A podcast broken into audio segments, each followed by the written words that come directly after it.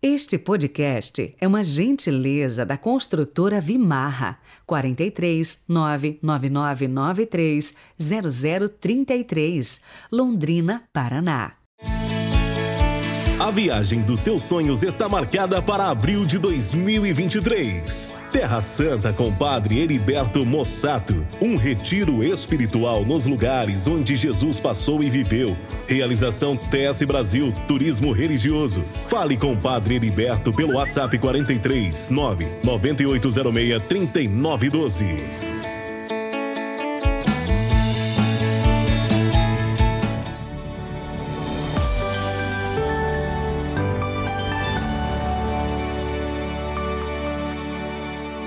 Olá, sejam bem-vindos. Hoje é segunda-feira da Semana Santa, 11 de abril de 2022. Quero começar o podcast de hoje com uma frase de Santa Teresa Benedita da Cruz, que dizia o seguinte: O que conhecemos de nós mesmos não é senão a superfície. A profundidade permanece-nos em grande parte oculta. Só Deus a conhece de fato.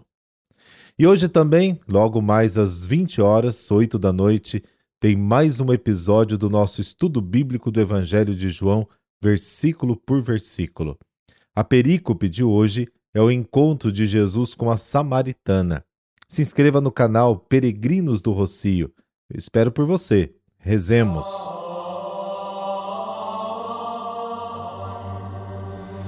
Pelo sinal da Santa Cruz, livrai-nos Deus, nosso Senhor, dos nossos inimigos. Concedei, ó Deus, ao vosso povo, que desfalece por sua fraqueza, recobrar novo alento pela paixão do vosso Filho. Amém.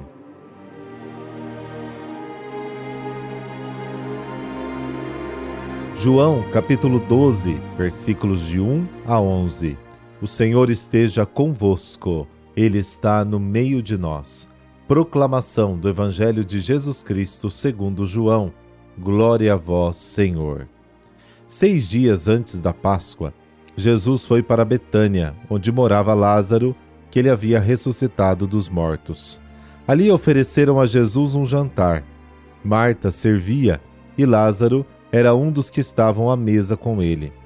Maria, tomando quase meio litro de perfume de nardo puro e muito caro, ungiu os pés de Jesus e enxugou-os com os seus cabelos. A casa inteira ficou cheia do perfume do bálsamo. Então falou Judas Iscariotes, um dos seus discípulos, aquele que o havia de entregar. Por que não se vendeu este perfume por trezentas moedas de prata para dar aos pobres? Judas falou assim não porque se preocupasse com os pobres, mas porque era ladrão. Ele tomava conta da bolsa comum e roubava o que se depositava nela. Jesus, porém, disse: Deixa. Ela faz isto em vista do dia da minha sepultura.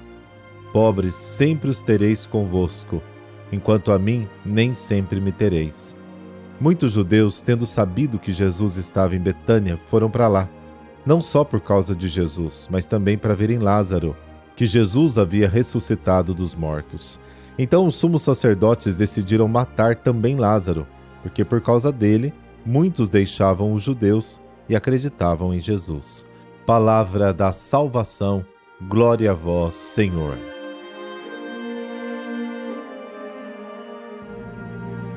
Entramos na Semana Santa, semana da Páscoa de Jesus, da sua passagem deste mundo para o Pai.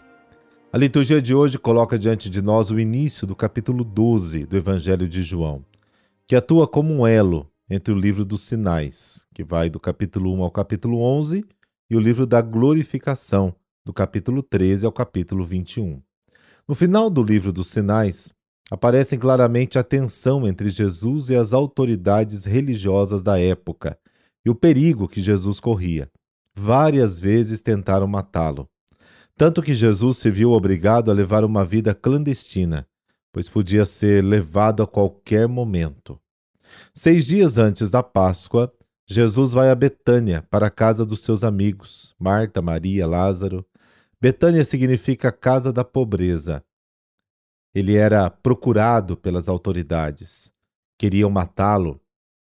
Mas, mesmo sabendo que estavam atrás de Jesus, Maria, Marta e Lázaro recebem em sua casa e oferecem algo para comer. Era perigoso receber em casa uma pessoa procurada e oferecer-lhe comida, mas o amor supera o medo. Durante a refeição, Maria unge os pés de Jesus com meio litro de perfume de nardo puro. Era um perfume caro, muito caro mesmo, que custava 300 denários. Ela então seca depois com o cabelo. A casa inteira se encheu de perfume. Maria não fala durante todo o episódio, apenas atua. O gesto cheio de simbolismo fala por si. Ao lavar os pés, Maria torna-se uma serva. Jesus repetirá o gesto na última ceia, na Quinta-feira Santa. Judas critica o gesto de Maria, pensa que é um desperdício. Na verdade, 300 denários era o salário de 300 dias o salário de quase um ano inteiro gasto de uma só vez. Judas pensa que o dinheiro deveria ter sido dado aos pobres. O evangelista comenta que Judas não se preocupava com os pobres, porque era ladrão. Eles tinham um pote comum e ele roubou o dinheiro. Forte julgamento que condena Judas. Não condena a preocupação com os pobres, mas a hipocrisia que usa os pobres para se promover e se enriquecer. Judas, em seus interesses egoístas, estava pensando apenas no dinheiro, no seu bolso. É por isso que ele não percebe o que Maria tinha em seu coração. Mas Jesus, Jesus lê no coração e defende Maria. Judas pensa em desperdício e critica a mulher. Jesus pensa no gesto e a defende. Deixa fazer isso, para que guarde para o dia do meu sepultamento. Imediatamente Jesus ainda diz: Vocês sempre terão os pobres entre vocês, mas nem sempre terão a mim. Qual dos dois viveu mais próximo de Jesus? Judas ou Maria? Judas, é claro, o discípulo, viveu com Jesus por cerca de três anos, 24 horas por dia. Ele fazia parte do grupo. Maria ouvia uma ou duas vezes por ano, por ocasião de alguma festa, quando Jesus ia a Jerusalém e visitava sua casa, mas viver juntos sem amor não torna as pessoas conhecidas. De fato, cega. Judas estava cego. Muitas pessoas convivem com Jesus e até o louvam com muitos cânticos, mas não conhecem realmente e não o revelam. Duas declarações de Jesus merecem um comentário mais detalhado. Primeira declaração: Vocês sempre terão os pobres com vocês. Segunda declaração: porque vocês os guardam para o dia do meu enterro. Vamos analisar essas duas frases. A primeira: vocês sempre terão os pobres com vocês. Será que Jesus queria dizer que não devemos nos preocupar com os pobres, pois sempre haverá pobres? Ou significa que a pobreza é um destino imposto por Deus? Como entender esta frase? Naquela época, as pessoas sabiam o Antigo Testamento de cor. Bastava Jesus citar o início de uma frase do Antigo Testamento e as pessoas já sabiam o resto. O início da frase dizia: Vocês sempre terão os pobres com vocês. Deuteronômio capítulo 15, versículo 11. O resto da frase que as pessoas já conheciam e que Jesus queria lembrar é esta: Por isso te ordeno, abra a mão em favor de seu irmão o pobre e o necessitado na terra onde você mora. De acordo com esta lei, a comunidade deve acolher os pobres e compartilhar seus bens com eles. Mas Judas, em vez de abrir a mão em favor dos pobres e para partilhar com eles os seus bens, quis fazer caridade com o dinheiro dos outros. Ele queria vender o perfume de Maria por trezentos denários e usá-lo para ajudar os pobres ou para o seu bolso. Jesus cita a lei de Deus, que ensinava o contrário. Quem, como Judas, faz campanha com o dinheiro da venda de mercadorias alheias, não se incomoda. Mas quem, como Jesus, insiste na obrigação de acolher os pobres e de partilhar com eles os seus bens, sente-se incomodado e corre o risco de ser condenado, isso sim. E a segunda frase, deixe-a em paz para que você o guarde para o dia do meu enterro. A morte na cruz foi um castigo terrível, adotado pelos romanos para punir os subversivos que se opunham ao império.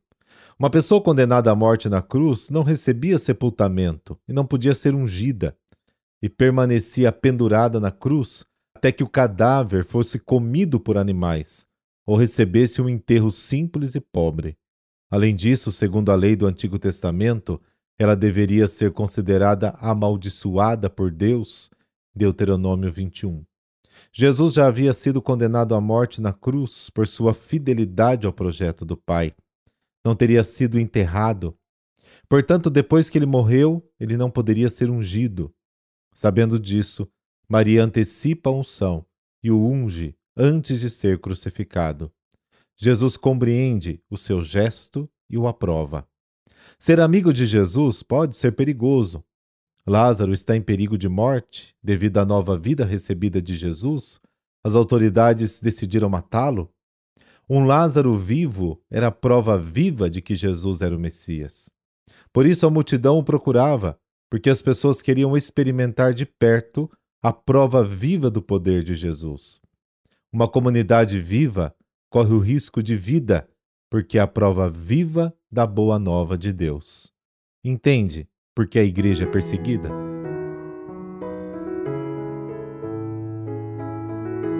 E hoje a igreja celebra Santa Gema Galgani. Gema, nome que significa joia, foi a primeira das cinco filhas do casal Galgani. Nasceu em 1878 numa família rica e profundamente religiosa.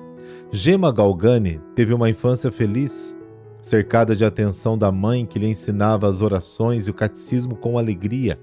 Ela aprendeu tão bem que não se cansava de recitá-lo e pedia constantemente à mãe que lhe contasse as histórias da vida de Jesus. Mas esta felicidade caseira terminou aos sete anos. Sua mãe morreu muito cedo e sua ausência também causou o falecimento do pai. Órfã, caiu doente e só suplantou a grave enfermidade graças ao abrigo encontrado no seio de uma família de Luca, também muito católica, que adotou e cuidou de sua formação. Com a morte dos pais, Gema pegou-se ainda mais à religião. Recebeu a primeira Eucaristia antes mesmo do tempo marcado para as outras meninas e levava tão a sério os conceitos de caridade que dividia a própria merenda com os pobres. Demonstrava sempre vontade de se tornar freira e tentou fazê-lo logo depois que Nossa Senhora lhe apareceu em sonho. Pediu a entrada no convento da Ordem das Passionistas, mas a resposta foi negativa. Conservou seu estado leico com entrega total ao amor de Jesus. Conta a história que Gema conversava com anjos e recebia a visita de São Gabriel.